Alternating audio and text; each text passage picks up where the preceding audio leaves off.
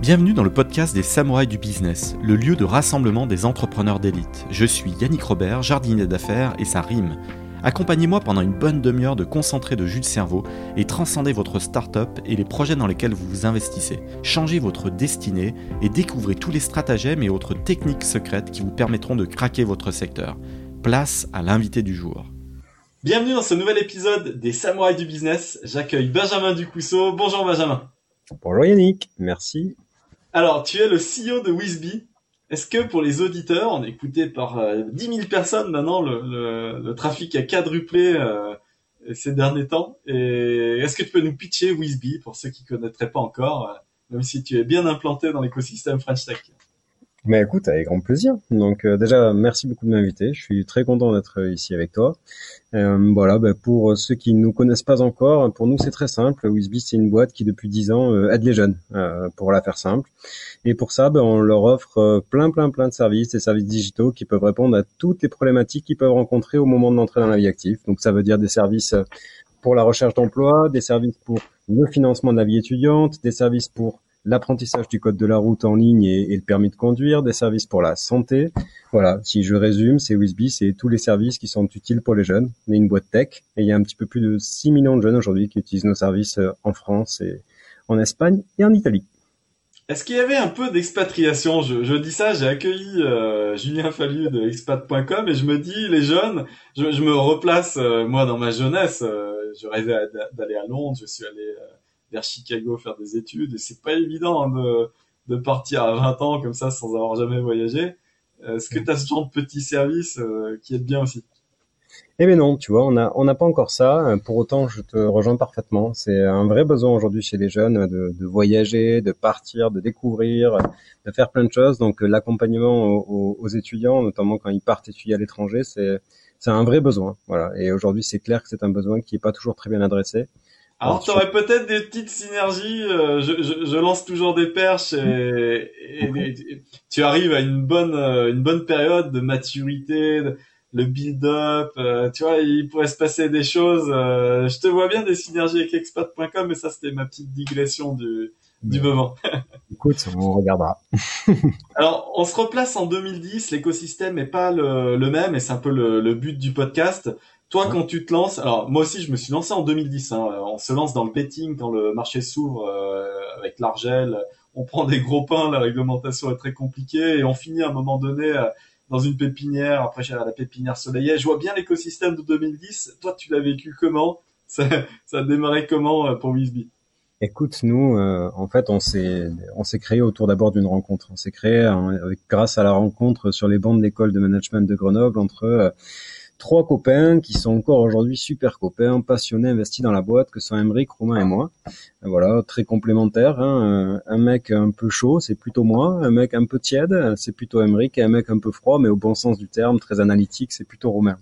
Et en fait, on s'est rencontrés sur les bancs de l'école. Et euh, en 2010, comme tu dis, c'était euh, une période où notamment s'ouvrait un peu l'entrepreneuriat chez les jeunes euh, dans les grandes écoles. C'est en entendant à peine parler, tu voyais tous ces jeunes qui voulaient créer.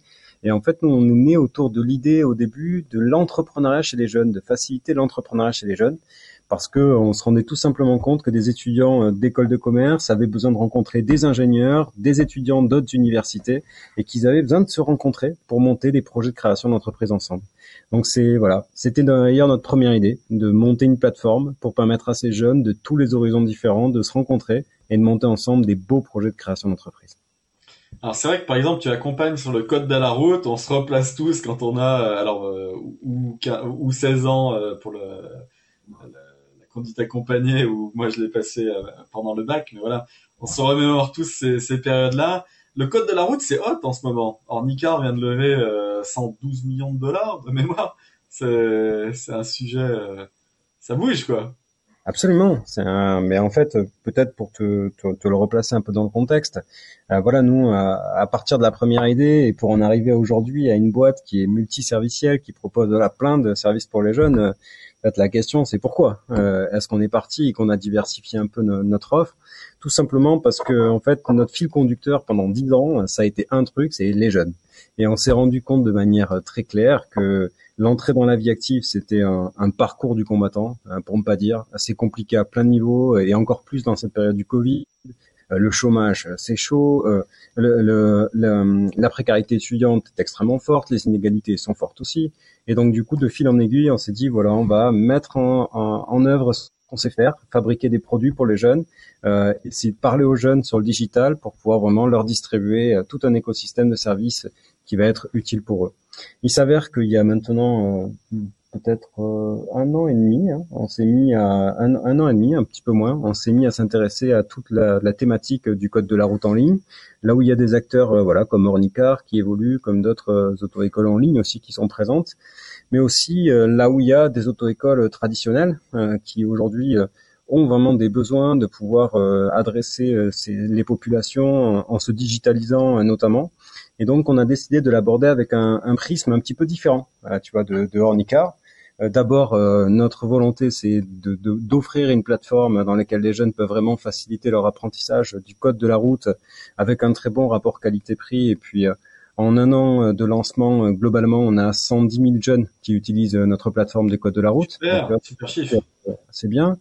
Et après, notre vision est d'aller un peu plus loin, un peu différemment sur le permis de conduire que Ornicar. On n'a pas du tout vocation à devenir une auto-école nous-mêmes mais on a plutôt vocation à pouvoir voilà créer des partnerships extrêmement importants avec euh, les auto-écoles traditionnelles, avec d'autres auto-écoles en ligne, euh, auto-écoles en ligne, pour pouvoir voilà proposer euh, l'expérience de conduite et l'apprentissage de la conduite aux jeunes grâce à des partenariats forts avec ces différentes structures.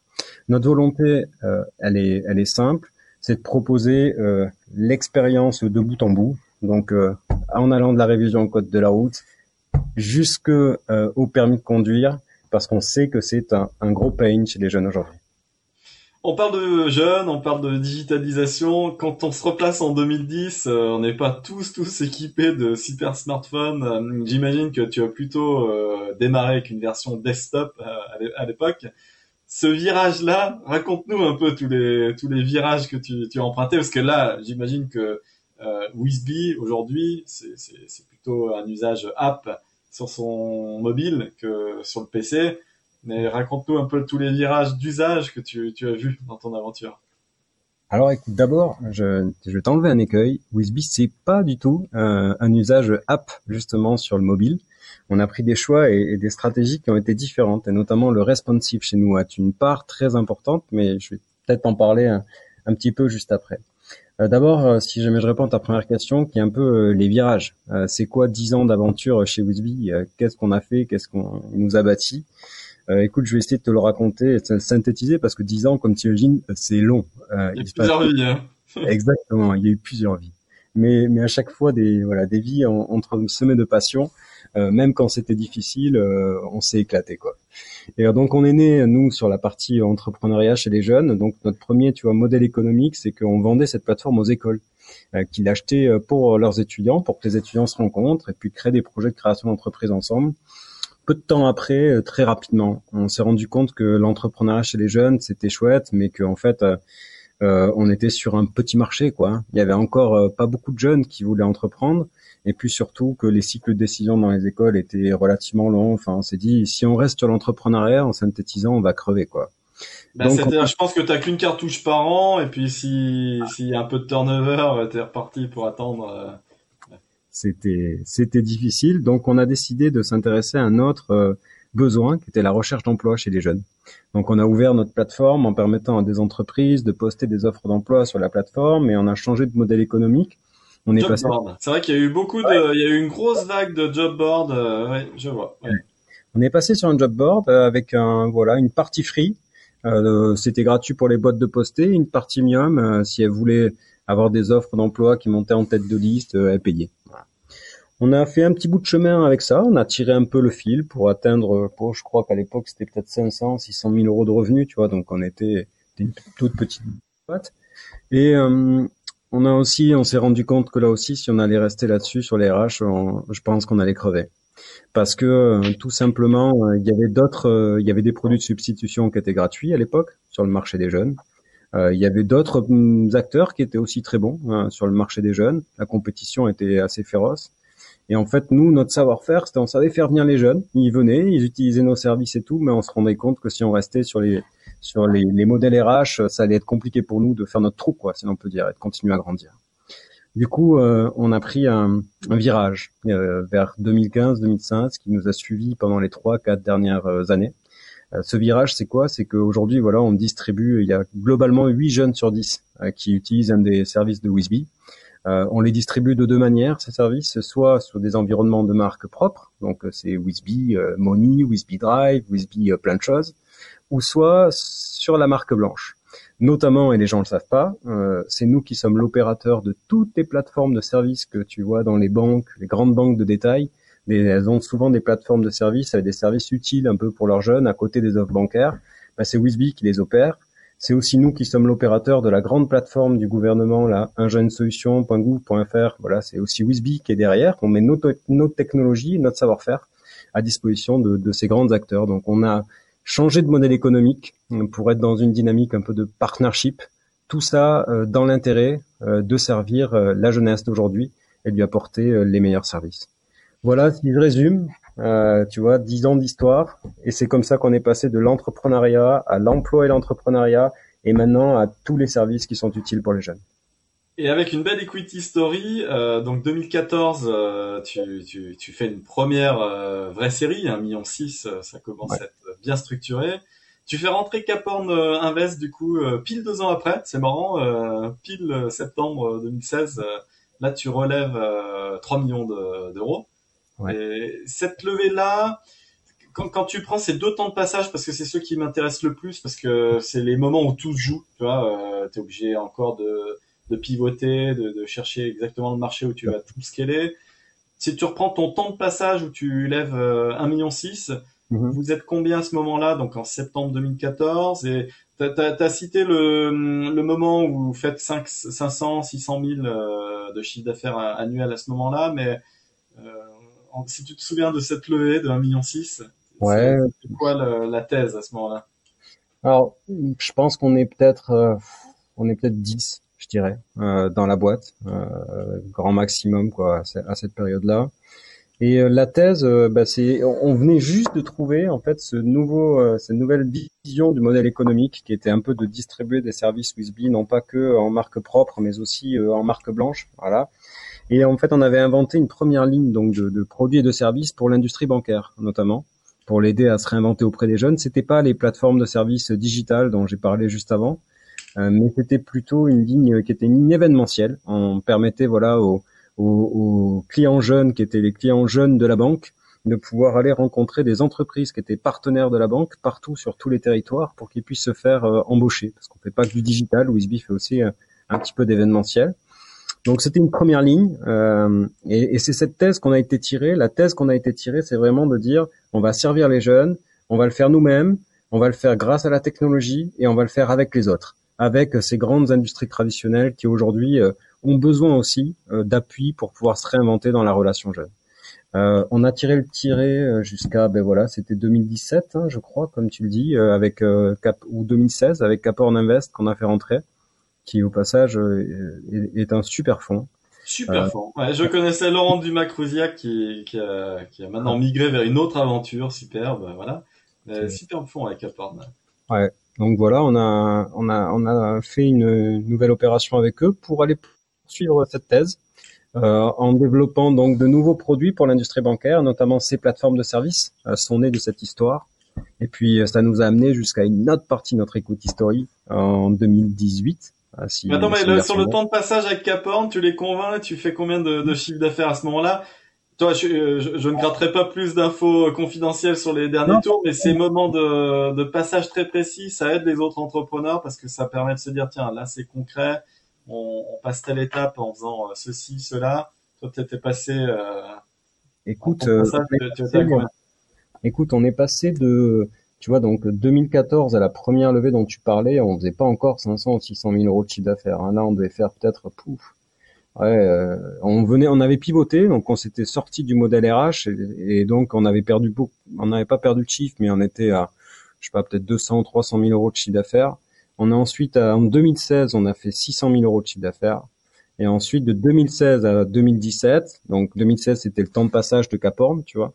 D'ailleurs, Caporn euh, n'investissait pas dans des boîtes qui faisaient moins d'un million d'euros de revenus à l'époque. Oui, c'est vrai. Donc, t'es passé sous les radars, en fait. Mais parce qu'on était bon. mais dit autrement, c'était pas vraiment parce qu'on était bon, c'est parce qu'on a eu, euh, il y a eu de la compétition dans le deal. Voilà, il y en a eu plusieurs acteurs qui ont voulu euh, rentrer dans l'augmentation de capital. Et puis surtout parce que je me suis battu pour les avoir. ils m'avaient dit non, mais je suis reparti les voir et je leur ai dit que je voulais vraiment qu'on bosse avec eux. La, la vraie histoire, c'est celle-ci.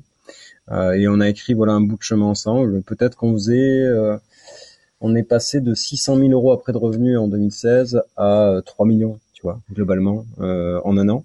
Voilà, on est franchi un, un joli, un joli palier ça apporte de l'eau au moulin au débat euh, bootstrap VC backed. Quand même, là, c'est un bel exemple d'accélération euh, grâce à la levée. Ça... Est-ce que tu aurais pu le faire sans lever Parce que bah, finalement, tu peut-être pas utilisé tout le cash, mais en même temps, ça apporte de la confiance. Ça permet d'anticiper les recrutements qui peuvent se rentabiliser beaucoup plus vite que prévu peut-être ou pas. Est-ce que tu l'aurais fait sans cette levée de, de 3 bars ou pas? C'est quoi ton feeling? Euh, en vérité, je, je sais pas, parce que je sais pas réécrire les histoires, quoi. Je, ah oui, je sais jamais me dire, je, sais jamais me dire qu'est-ce qui se serait passé. Euh, tu vois, j'ai beaucoup de mal à me mettre dans la rétrospective en changeant des équations parce que je sais jamais ce que ça, ce que ça apporte vraiment. Les, tellement les impacts sont multiples, tu vois, sur conséquences psychologiques, comme tu dis, les conséquences, euh, euh, tout simplement le lien de cause à effet hyper direct. Donc, je sais pas te dire. Tout ce que je sais, c'est que, en fait, on avait trouvé une première poche de marché je pense qu'en bootstrapant, ouais, on aurait, ça nous aurait pas empêché d'avancer à terme en titre commercial. Euh, voilà, euh, en allant convaincre d'autres euh, d'autres établissements hein, sans aucun, je pense, problème. Maintenant, la levée de fonds m'a permis d'aller recruter des gens seniors qui ont apporté de la maturité à l'équipe, qui ont permis de la structuration, qui ont permis des méthodes et qui nous ont permis d'aller plus vite. Voilà. Bah, écoute, j'aime bien, j'aime bien ce genre de témoignage et et, effectivement, là, ça te lance. Ça te lance. Tu, tu avances jusqu'à une levée de 10 bars euh, en novembre 2018 avec euh, Odo. Et là, euh, là, là, vous êtes combien au moment où tu lèves 10 millions dans la boîte? Alors, En fait, on a même levé 12 et demi, pour tout te dire, à cette période-là donc 12 euh, et demi. Euh, oui, ah oui, oui, dans Crunchbase, c'était une petite ligne en février 2019. Euh, il y a dû, il y a dû avoir un petit complément, effectivement.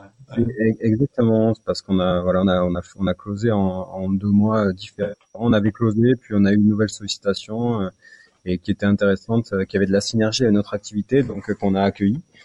Et, et donc voilà, on a levé avec Odo, qui aussi, franchement, un super fond, qui est un super personnage et pour tout te dire, enfin voilà, une histoire entrepreneuriale magnifique euh, avec euh, avec Odo. Et ça s'est fait. Euh, d'abord, ce qui est hyper intéressant, c'est que ça s'est fait sur une rencontre. On était déjà embarqué pour le coup dans un dans un procédé d'augmentation de capital. Odo est arrivé à la fin du, du du procédé avec une rencontre voilà que j'ai pensé magnifique, une vraie synergie entrepreneuriale sur laquelle je me suis dit en sortant euh, franchement, on, a, on peut vraiment faire un bout de chemin. Moi, je fonctionne beaucoup à l'intuition. J'ai senti que j'avais un, un, feeling, un fit qui était très très fort avec euh, la personne. Voilà, on aurait pu faire le tour euh, à plusieurs. C'est ce qu'on a même essayé de faire, mais finalement, à la fin, à la fin, ben écoute, il nous a convaincus quoi. Et puis on a tous été convaincus par le même truc et on a fait le tour avec Odo qui je crois on les voit pas si souvent que ça quand même je suis quand même bien implanté dans dans l'écosystème mais ils sont pas si euh, présents ou, ou immédiatisent peut-être moins leurs opérations euh, au dos, mais euh, ils font plein d'autres activités de marché, tu vois. Mais, euh, en termes d'investissement, je les vois un peu moins. Ouais, et ben tu vois, c'est justement ça. En fait, on les voit pas beaucoup. Pourtant, je vais te donner quelques-unes de leurs références parce qu'ils ont fait peu d'investissements, mais ils ont fait euh, euh, compte nickel. Ils ont fait, ils ont fait banking. Ils ont fait Lydia. Ils ont fait Simple Assurance, qui est l'assurance qu'on a dans Revolut. Donc euh, voilà, ça c'est au dos. Tu vois. Ouais, donc euh, en termes fintech, euh, insurtech, ils, visent, ils visent bien quoi. Ils tapent dans le mille quoi. Et puis surtout, ils aiment, je pense, les services qui qui plaisent aux jeunes, à la fois avec des usages, tu vois, digitaux, intéressants et tout. Et, je pense que c'est, disons que ce qui a séduit Philippe, au-delà de, je pense, de notre de notre équipe, parce que comme il m'a dit, il trouvait intéressant de me dire, il m'a dit, ce que j'aime bien avec vous, c'est que vous faites du revenu, que vous allez tirer un modèle, vous l'amenez jusqu'à là où vous pensez que c'est le, le, seuil, vous allez en chercher un autre, puis vous l'amenez un petit peu plus loin, et puis vous allez en chercher un troisième. Il me dit c'est un truc que j'aime bien, l'approche entrepreneuriale que vous avez, mais ce qui l'a aussi séduit, c'est de se dire qu'on a on allie un peu le meilleur des deux mondes quoi. À la fois on, on, touchait les jeunes et on avait déjà une grande volumétrie de jeunes qui utilisaient nos services. Et à la fois on savait parler aux banques. Il y a un grand écart énorme quoi entre les deux. On savait parler aux banques des, des grandes organisations avec des degrés de conformité extrêmement importants.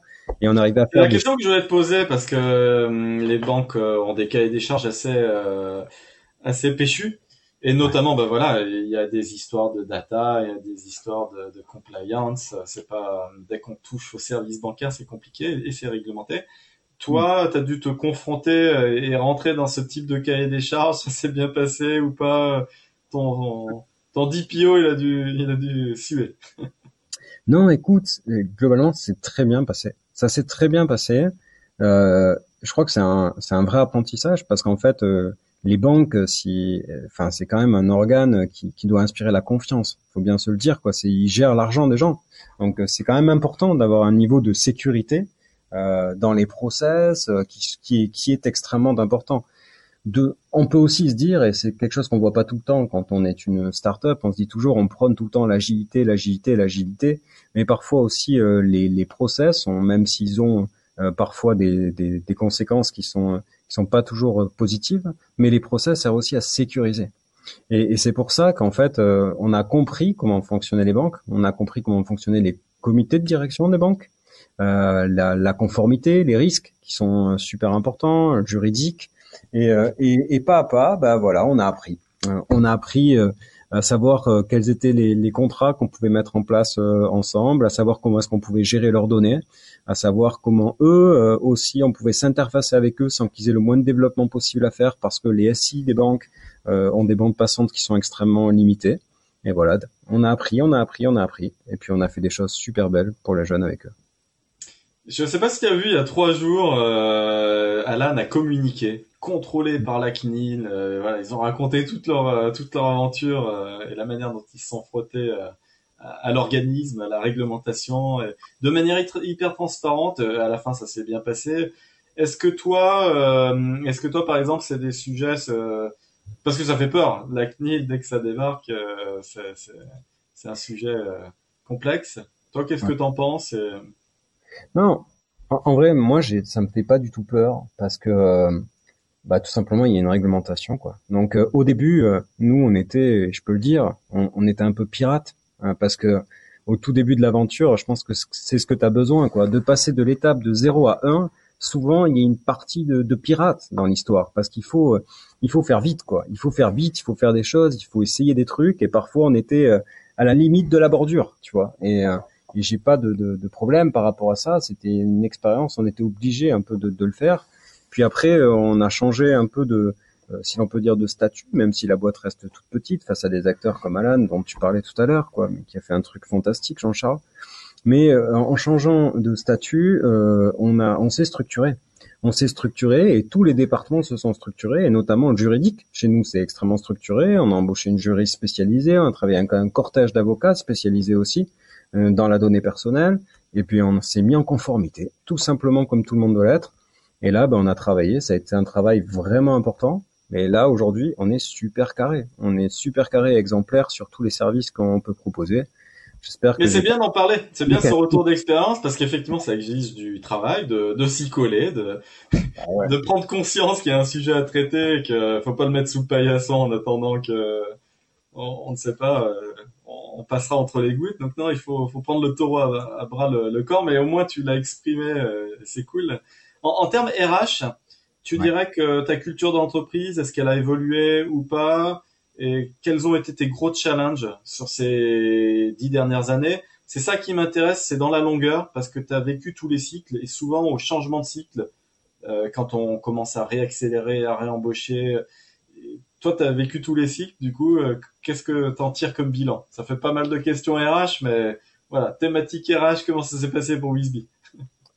Écoute, euh, je sais pas te dire si euh, notre culture a évolué, parce que en fait, je pense qu'on fait, on est une part importante de la culture. Hein, tu vois, nous, les trois fondateurs, moi, je pense qu'on a évolué, mais on n'a pas changé. Tu vois, en termes de trois fondateurs, est-ce qu'on a transmis C'est les mêmes vibes euh, aux équipes depuis depuis tu vois tout ce temps. Nous, on a inscrit notre culture sur plusieurs euh, piliers. La culture chez nous a une part prépondérante, extrêmement importante. D'abord, ce que je dis tout le temps aux équipes, tu vois, c'est que pour moi, et c'est une phrase qui ne m'appartient pas, qui appartient à Churchill, c'est la réussite, c'est d'aller d'échec en échec avec enthousiasme. Tu vois. Je leur ai tout le temps dit qu'en vrai, on s'en fichait quoi de, de, faire des erreurs euh, tu vois il faut c'est important d'apprendre c'est important de tester des choses c'est important de se relever aussi et c'est surtout important de se relever d'aller vers l'étape 2 en ayant le sourire parce qu'en réalité je pense qu'aujourd'hui c'est très communicatif d'être enthousiasme et c'est très important parce que si on veut tirer une organisation vers le haut il faut y aller avec euh, avec enthousiasme du coup, on a des piliers dans la culture qui sont extrêmement forts, comme euh, voilà la bienveillance chez nous. C'est pas juste un mot qu'on banalise euh, la bienveillance, c'est vraiment important euh, dans notre culture. Et d'ailleurs, tous les gens dans les études de marque qu'on fait, en interne comme en externe, c'est toujours un mot euh, qui ressort. L'humilité, super importante. L'humanité, très importante. On dit souvent qu'on travaille pour les autres, c'est inscrit dans notre mission. Donc c'est vraiment des piliers que, qui nous semblent être importants. Et puis la positivité et la détermination sont, sont deux aussi piliers auxquels qui nous sont chers. Du coup, aujourd'hui, on a rassemblé tout ça sous une bannière qui chez nous s'appelle un peu Feeling Good. Euh, voilà, on veut proposer une expérience euh, best in class à tous les collaborateurs. Bien sûr, ça passe par le fait, tu vois, d'avoir des, des jolis bureaux. Euh, en trois ans, on existe sur trois sites aujourd'hui. On est 130 collaborateurs. On a Grenoble, on a Paris, on a Pau. On a étendu tous nos sites, on a modernisé, on a lourdement investi. Encore cette année, en période de Covid, on a investi plus de 500 000 euros dans, le, dans la refonte de, de nos espaces de travail. Euh, on s'est aussi adapté aux nouvelles façons de travailler, comme le, télétravail, tu vois, qu'on prône. Donc, on veut proposer une super belle expérience là-dessus, mais on veut aussi surtout accompagner nos talents pour qu'ils puissent grandir. Il y a une large place à la promotion interne chez nous, euh, des dirigeants euh, qui sont arrivés au tout début, et on fait aussi un peu, voire beaucoup d'espace aux autres, à ceux qui nous rejoignent et, et qui sont seniors, qui sont juniors, et qui vont pouvoir évoluer avec nous dans cette organisation.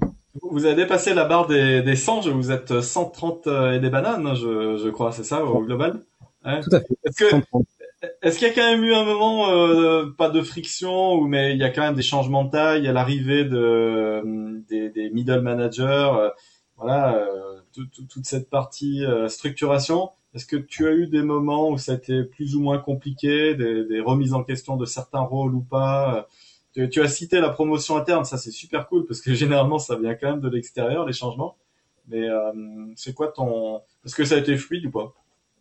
Euh, Fluide. Euh, est-ce que ça a été fluide? Euh, Je mentirais, je pense, si je dirais que vraiment ça a toujours été fluide. je dirais il y a eu des il y a eu des difficultés. Il y en a eu à plusieurs niveaux, si l'on peut dire, ou des complexités. La première d'abord, c'est c'est c'était d'abord la mienne.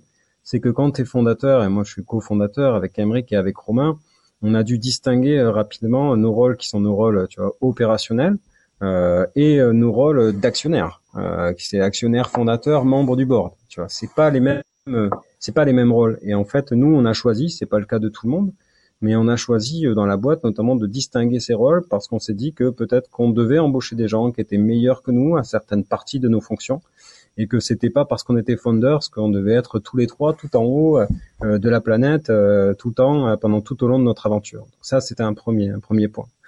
Donc on a ça a été une remise en question y compris chez moi hein, de me dire est-ce que je peux présider, est-ce que je peux diriger seul? Donc il est passé par un moment où j'ai embauché des directeurs généraux, où j'ai fait des essais, j'en ai embauché un premier, puis j'en ai embauché un deuxième, jusqu'à comprendre, tu vois, avec qui est-ce que je pouvais évoluer euh, de manière la plus efficace possible, parce qu'il faut trouver beaucoup de complémentarité, mais une vraie osmose euh, quand tu prends euh, un, directeur général. Voilà, on a essayé, chacun nous a apporté des choses là-dedans. Donc voilà, ça. Premièrement, il y a eu un peu une remise en question, je veux dire, de, du rôle de l'entrepreneur, du rôle des fondateurs.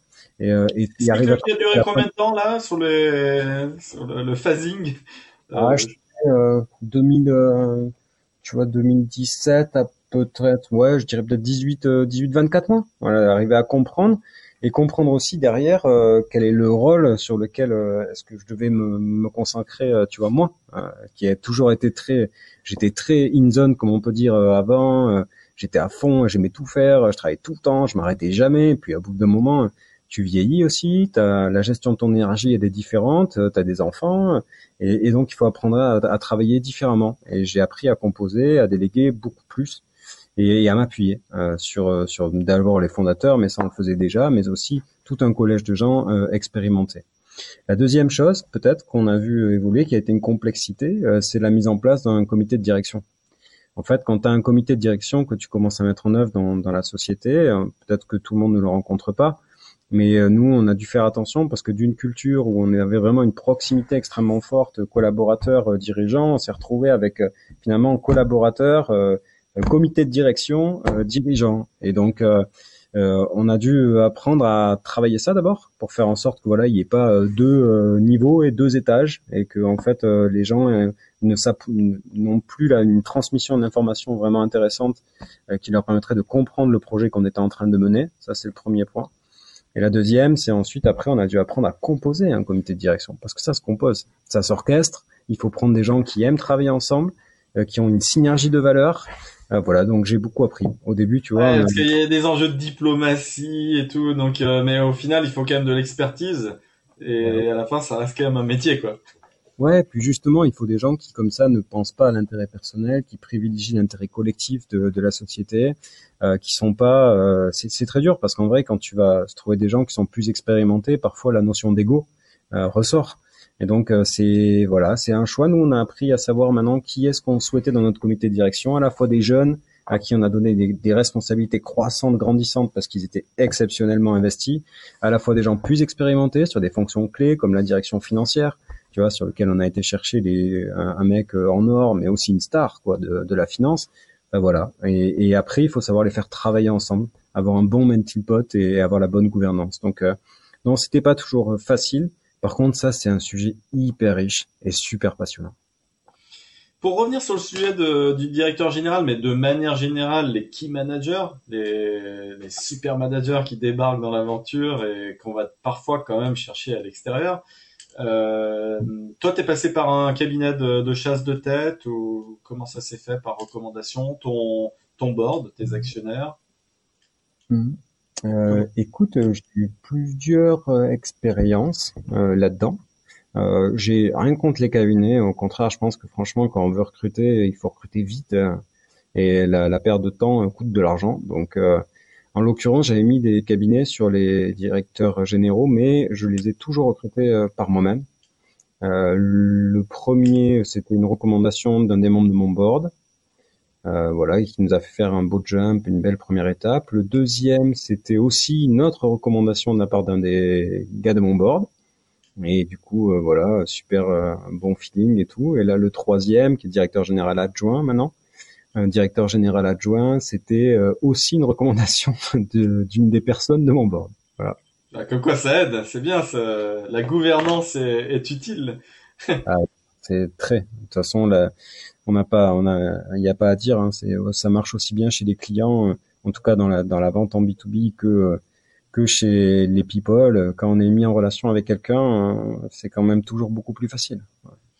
Tes gros, tes gros enjeux à partir de maintenant, ça va être quoi? Parce que la boîte est bien structurée. C'est aussi, euh, c'est bien et c'est aussi euh, le piège parfois et, et, certains plafonds de verre. C'est là où, quand on commence à tutoyer les 130, 150 salariés, c'est aussi là où ça devient dangereux parce qu'on peut rester aussi à ce plateau-là. Tout, tout devient plus compliqué hein, de, de, passer à 300, 400 mmh. salariés. Des fois, c'est pas utile. Euh, la croissance n'est pas l'idée que par le nombre de de, salariés.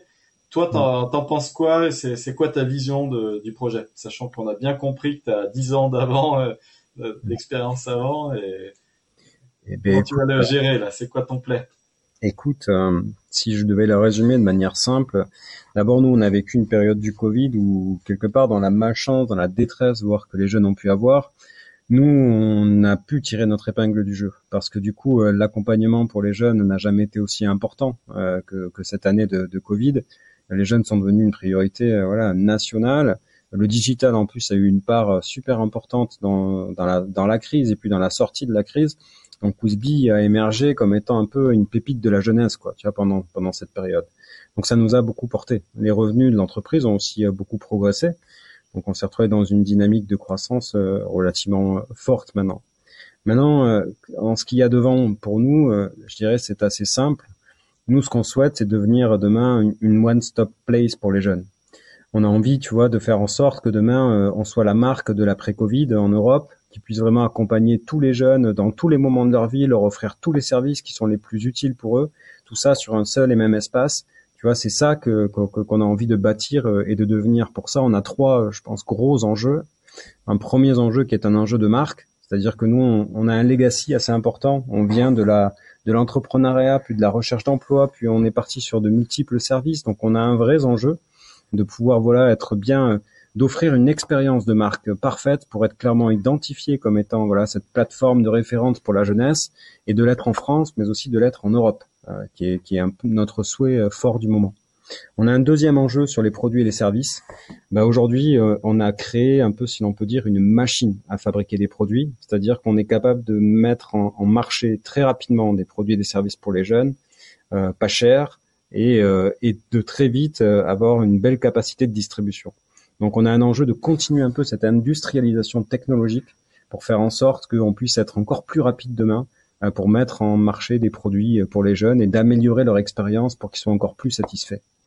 Et enfin, il y a un troisième euh, levier euh, qui aussi euh, un levier très important pour nous, c'est la monétisation. Voilà, on doit aller aujourd'hui chercher des potentiels d'explosivité importants sur notre marché domestique, mais aussi en dehors de nos frontières, en travaillant toujours cette logique de, de partnership avec des grandes industries qui ont besoin d'adresser la cible des jeunes et de créer ensemble des super services, Wisby, qui seront distribués en marque propre ou en marque blanche ensemble. Et ensuite, et enfin, en monétisation toujours, c'est la logique de, de, monétisation euh, sur nos propres services qu'on distribue en marque Wisby, sur lequel aujourd'hui, euh, voilà, on travaille euh, pour offrir aux jeunes des bons services, rapport qualité-prix, qui leur rendent un impact important dans leur vie et qui peuvent être payables. Tu, tu, dois avoir les cartons pleins de projets pour la, la rentrée de, de septembre. Est-ce que, sans trahir trop de secrets de R&D ou autre, tu, tu, peux nous révéler un petit truc en avant-première, un, un, futur, futur lancement de produit, quoi? Écoute, non, ce que je peux te dire, c'est que bon, bien sûr, là, on est extrêmement mobilisé en ce moment sur plusieurs euh, projets. Euh, d'abord, on a dans nos projets euh, services en marque propre un service qui est hyper important en ce moment, qui qui marche du tonnerre, qui s'appelle Wisby Money. C'est un simulateur qu'on a créé pour permettre à tous les jeunes d'avoir un accès facilité à leurs aides étudiantes euh, ben ça cartonne. C'est le, mot qu'on suggère euh, presque 10 millions d'euros d'aide euh, par jour. donc c'est 5000 nouveaux jeunes qui rentrent sur le service tous les jours, donc c'est massif et surtout ça leur rend service. C'est ça qui est le plus important, c'est de, de leur aider à se repérer dans ce, cette jungle aujourd'hui des aides qui existe et qui est partout. Et c'est un service sur lequel on mise beaucoup parce qu'on pense que voilà, le Covid a laissé des traces très importantes et qu'aussi que la complexité administrative dans son ensemble, elle est forte euh, en France mais aussi en Europe. Donc voilà, on veut leur proposer un accompagnement, les aider de bout en bout, à chaque fois pour repérer les aides euh, auxquelles ils ont droit, mais aussi pour déposer les dossiers à leur place de manière automatisée pour que ça soit très simple et très fluide. Donc on y investit euh, beaucoup de temps là-dessus. Et dans les services qui sont en marque blanche, euh, bon, on en fait plein, mais il y en a un qui nous occupe aussi beaucoup de temps, auquel on tient beaucoup à cœur, c'est la plateforme qu'on fait avec l'État sur le unjeunesolution.gouv.fr. Voilà, c'est en quelques mois, c'est 3 millions de jeunes qui l'utilisent. On a euh, globalement euh, presque 350 000 personnes qui ont été redirigées vers un emploi, 200 000 vers une formation. Euh, c'est franchement c'est un truc hyper éclatant, super reconnaissant de travailler voilà pour la jeunesse française comme ça avec un État. Donc on veut continuer ça et le pousser et, et l'amener le plus loin possible. Toi qui es au croisement de plein d'acteurs, bon là gouvernementaux ou autres acteurs privés, euh, tu, tu sens que tout le monde tire dans la, la même direction ou c'est quand même un peu chacun son précaré? Est-ce qu'il y a une, euh, une union nationale? Non, tu sais, en fait, moi, je, crois toujours à un truc. Pour moi, c'est une histoire de rencontre. La vie est une histoire de rencontre. En l'occurrence, tu vois, là, j'ai fait une rencontre avec un mec qui est un grand monsieur, honnêtement, qui s'appelle Thibaut Gulli, euh, qui était un multi-entrepreneur, récidiviste, euh, voilà, qui avait créé des boîtes dans l'économie, notamment solidaire, qui est un entrepreneur social, qui maintenant est au gouvernement, tu vois, qui est haut commissaire à l'emploi et l'engagement des entreprises et en fait, on a fait une, j'ai rencontré un mec euh, hyper engagé. Il ne, il fait pas de la politique pour faire de la politique. Il fait de la politique parce qu'il croit au sens, euh, parce qu'il veut tous les jours euh, faire en sorte que voilà, justement, il, il, raisonne en impact et qu'il y ait le plus d'impact possible pour la jeunesse. Or, il s'avère que moi, je suis câblé pareil. Et donc, comme j'étais câblé aussi, donc comment est-ce qu'on peut avoir le plus d'impact possible pour les jeunes? On s'est très vite rassemblé autour d'idées communes. Puis lui, il a apporté ses réseaux. Il a apporté toutes les entreprises, sa façon de faire. Il mobilise tous les jours. Il est en déplacement partout et toutes les boîtes nous rejoignent pour pouvoir euh, rejoindre la dynamique d'un jeune solution. Et nous, on a apporté nos expertises, les expertises dans le digital, les expertises pour parler aux jeunes. Et c'est ce beau melting pot qui fait aujourd'hui le succès, tu vois, de, la plateforme solution.gouv.fr. Donc, euh, avec de belles rencontres, euh, on peut tous tirer dans le même sens. Et il y a un intérêt commun, c'est qu'aujourd'hui les jeunes sont vraiment en nécessité d'accompagnement. Et il y a des enjeux politiques qui vont renaître parce que les campagnes électorales vont se remettre en route. Tout ça a été un petit peu mis de côté avec la pandémie et tout. Mais bon, là, la présidentielle 2022 va, va, va arriver. Donc euh, cet automne, ça va bouger.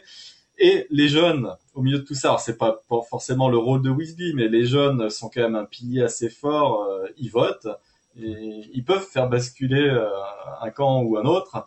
Euh, Est-ce que Wisby veut se positionner sur le truc et participe à la chose euh, C'est éducationnel ou pas ou... Oh. Est-ce que c'est touchy Qu'est-ce que tu en penses? Non, non. Nous, on est, on est apolitique, quoi. Il n'y a pas de, on a, on n'a pas de parti. Euh, euh, notre seul idéal, c'est de rendre service aux jeunes. C'est ça notre notre truc. Donc nous, euh, on est leur porte-parole on sait dire quand ça va, quand les jeunes sont contents des choses, on sait dire quand ça va pas, quand les jeunes euh, grincent. mais justement, le, sujet sous-jacent est un peu celui-ci, c'est il y a une crainte que cette jeunesse qui, qui a accumulé beaucoup de frustration, elle l'exprime d'une manière ou d'une autre. Et mm. donc du coup, euh, c'est vrai qu'il n'y a pas de canal aujourd'hui. Cette jeunesse, elle peut discuter où, euh, aller se défouler sur Twitter ou autre. Enfin, tu vois, elle n'a pas de, de contact. Donc à, à, un moment donné, ça peut aussi finir dans la rue et et donc j'ai bien compris que Wisby n'a pas de combat euh, politique et c'est normal. Mais euh, est-ce qu'il n'y a pas euh, quand même un besoin chez cette jeunesse d'exprimer des choses, d'être entendu? Et tu vois, ça, ça c'est compliqué comme tu dis en ce moment. Écoute, je pense que c'est c'est vrai. En ce moment, franchement, il y a eu ben, notamment les, les deux sujets les plus les plus importants. Ça a été quand même voilà la précarité étudiante et puis l'accès à l'emploi on a bien vu qu'en période même du Covid, tu vois, tous les jeunes qui avaient un job étudiant, enfin, on voit que l'équilibre est très fragile. Les jeunes qui avaient un job étudiant, globalement, ils faisaient parce qu'ils avaient vraiment besoin d'argent pour pouvoir se loger. Ils ont paumé leur job étudiant. Ils se sont retrouvés du coup dans une situation où parfois ils pouvaient pas se nourrir, ils pouvaient pas manger, ils pouvaient pas se loger. Ils repartaient pour ceux qui avaient la chance d'en avoir. C'est pas le cas pour tous. Ils repartaient chez leurs parents, ils se retrouvaient en situation d'isolement, ils voyaient plus leurs copains, ils pouvaient plus retourner à l'école, donc ça a été dur, euh, voilà pour pour les jeunes et ça c'est clair. Donc il y a une frustration qui est là euh, et qui est existante. Il y a aussi une embellie qui arrive, puisque là, euh, il y a les terrasses qui réouvrent, on réapprend à vivre, euh, on a tous, voilà, euh, maintenant devant nous, euh, derrière c'est derrière, devant il va se passer, j'espère, plein de choses qui vont être des choses merveilleuses pour les jeunes, et les jeunes regardent aussi devant, ils sont pas trop à regarder derrière, tu vois, par exemple, dans tous les sondages qu'on a fait, il y a un écueil qui ressortait tout le temps, c'est qu'ils détestent la notion de génération sacrifiée, tu vois c'est 8 jeunes sur 10 qui dit moi je veux pas être considéré comme génération sacrifiée. En fait, c'est et c'est normal quoi. On va pas leur mettre une étiquette avant même qu'ils arrivent à l'entrée dans la vie active, à leur dire génération sacrifiée. Donc voilà, ils ont des choses à dire. En tout cas, le rôle que Wisby peut jouer euh, par rapport à ça, euh, c'est que euh, ce qu'on peut faire, c'est être leur porte-parole. Et, et ce qu'on peut faire, c'est les guider en leur proposant les services qu'on pense être les plus utiles pour eux. Donc nous, on les écoute, on les guide, on leur permet de s'exprimer Bon, bien sûr, euh, si un jour, comme tu dis, euh, les gens vont jusqu'à la rue, euh, peut-être que aura vraiment un autre rôle à jouer et on fera ce qu'il faut. mais en tout cas, voilà, aujourd'hui, on, se contente de les accompagner du mieux qu'on peut. Mes fins d'épisode sont toujours sur les quatre piliers des, samouraïs, en quatre petites questions rapides. le côté fearlessness, le côté sans peur. Toi, tu suis ton instinct ou pas du tout Tu es très analytique ou tout l'inverse? Comment ça se passe? Je suis mon instinct énormément. J'ai beaucoup d'intuition entrepreneuriale. C'est vrai que j'ai l'impression que l'humain et les rencontres ont joué beaucoup parce que de tout ce que tu nous as expliqué, c'est ça que, que je note, les, les, rencontres. Donc euh, le gut feeling, tu, tu dois t'appuyer dessus. Le côté intégrité, ça j'ai bien compris euh, le positionnement de Wisby. Je, je n'ai pas vu de faille. Il n'y a pas d'overselling dans la dans la proposition de valeur. Donc ça c'est très committed dans sa dans son, dans son engagement. La mm. créativité, vous, vous touchez un peu à tout, il y a, il y a, il y a quand même pas mal de services, euh, ça m'intrigue. Euh, ça émane de qui principalement, tu dirais? Alors ça émane toujours de l'équipe, de plein de gens et tout, mais vous êtes trois cofondateurs. Mm. Des trois, c'était qui le plus créatif? Est-ce que c'est toi ou tes associés ou c'est la, la combinaison des trois? Ouais, je dirais que, enfin, moi, je c'est moi le plus créatif, clairement. Hein, c'est moi qui ai le, plus d'idées quelque part, de projets, d'envie, d'ambition. c'est moi qui, c'est moi qui ai ça. Après, Emmerich a beaucoup de sensibilité aussi là-dedans. Il est, voilà, c'est un mec qui, il est aussi, tu vois, il fait beaucoup de choses dans l'immobilier. Il a un sens pour la décoration, pour l'esthétique, qui est assez, assez fort et assez développé. Et voilà, et même Romain aussi a aussi des choses qui lui plaisent pas mais je pense que ça vient quand même majoritairement de moi. C'est, c'est plutôt moi la créa. Et voilà, s'il fallait en donner un, quoi, même si j'aime pas trop dire ça. et dernier point, c'est la, la discipline, l'apprentissage. On n'en réussira rien de grand sans, sans s'être préparé à fond. Euh, toi, ton autodiscipline au quotidien, comment tu gères? T'as as parlé de plusieurs phases et que ben voilà euh, l'âge, la, la, situation familiale évoluant, euh, on évolue aussi. Euh, est-ce que tu es plus autodiscipliné qu'avant ou est-ce que tu t'es créé des routines nouvelles? C'est quoi ton système, tes techniques quoi, au quotidien pour rester bien dans focus et dans ton axe? Ma plus grande autodiscipline, c'est ma famille maintenant.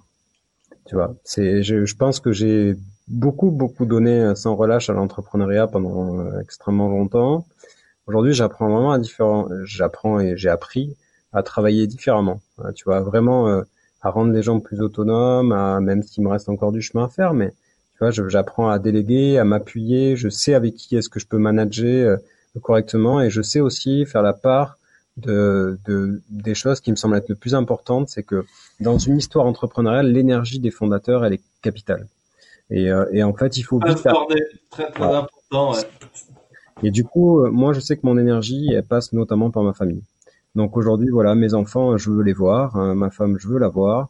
Euh, c'est un truc sur lequel euh, je suis pas prêt à faire des concessions. Donc, euh, tu vois, je voilà, je, je passe mes week-ends en famille. Je n'ouvre pas mon ordinateur le week-end parce que le week-end, je ne travaille pas. Je suis en famille. Pour autant, je travaille beaucoup la semaine, mais c'est comme ça, quoi. J'ai mes moments en famille et je suis en famille.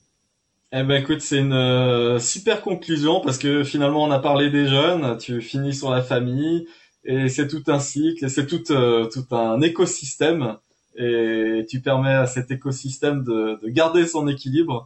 Parce que finalement c'est pas ça le, la, vision depuis le départ, l'équilibre euh, l'équilibre de, de la nation grâce à Wisby avec ce pilier sur la sur la jeunesse où tout démarre et il faut que ça se passe bien pour qu'il y ait justement pas cette génération euh, oubliée, sacrifiée, qui, qui, a été dans le dur.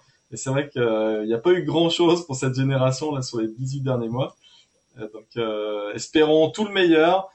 je te remercie vraiment pour cet épisode plein d'humanité parce que j'adore ton énergie et ça fait plaisir à voir. Et je, je, comprends encore mieux la réussite de, de Wisby aujourd'hui. On, on l'a fait ressortir et je trouve que c'est un beau joyau. Est-ce que tu feras d'autres levées euh, dans les semestres à venir ou pas? Est-ce que c'est des, des projets? Qu'est-ce que t'en penses? C'est le mot de la fin, ça. Les, les, les, quelques les quelques semaines ou quelques mois qui arriveront euh, apporteront la réponse. Ah, donc c'est chaud. Mais écoute, ça fera plaisir à suivre dans la dans la presse et je te souhaite plein de bonnes choses. On enregistre un vendredi, il est 18h11, ça va être le moment d'aller retrouver les, les enfants. Et si vous écoutez ce podcast euh, un soir après avoir fait un running ou autre, et eh ben plein de bonnes choses aussi à vous. Et mettez des notes sur Apple Podcast. Je cherche des notes sur Apple Podcast. Allez-y. Moi j'ai pas d'iPhone, je peux pas tricher là. Mettez des notes sur Apple Podcast. J'en veux. J'ai 10 000 auditeurs, mais j'ai pas de notes Apple Podcast et je comprends pas quoi. Il y en a plein qui me disent je vais mettre des notes et les semaines et les mois passent et il y a pas de notes. Et je me dis c'est pas possible, même pas une note. Donc euh, mettez une note quoi prenez le smartphone et, mettez une note sur Apple Podcast. Merci euh, Benjamin et à bientôt. Salut.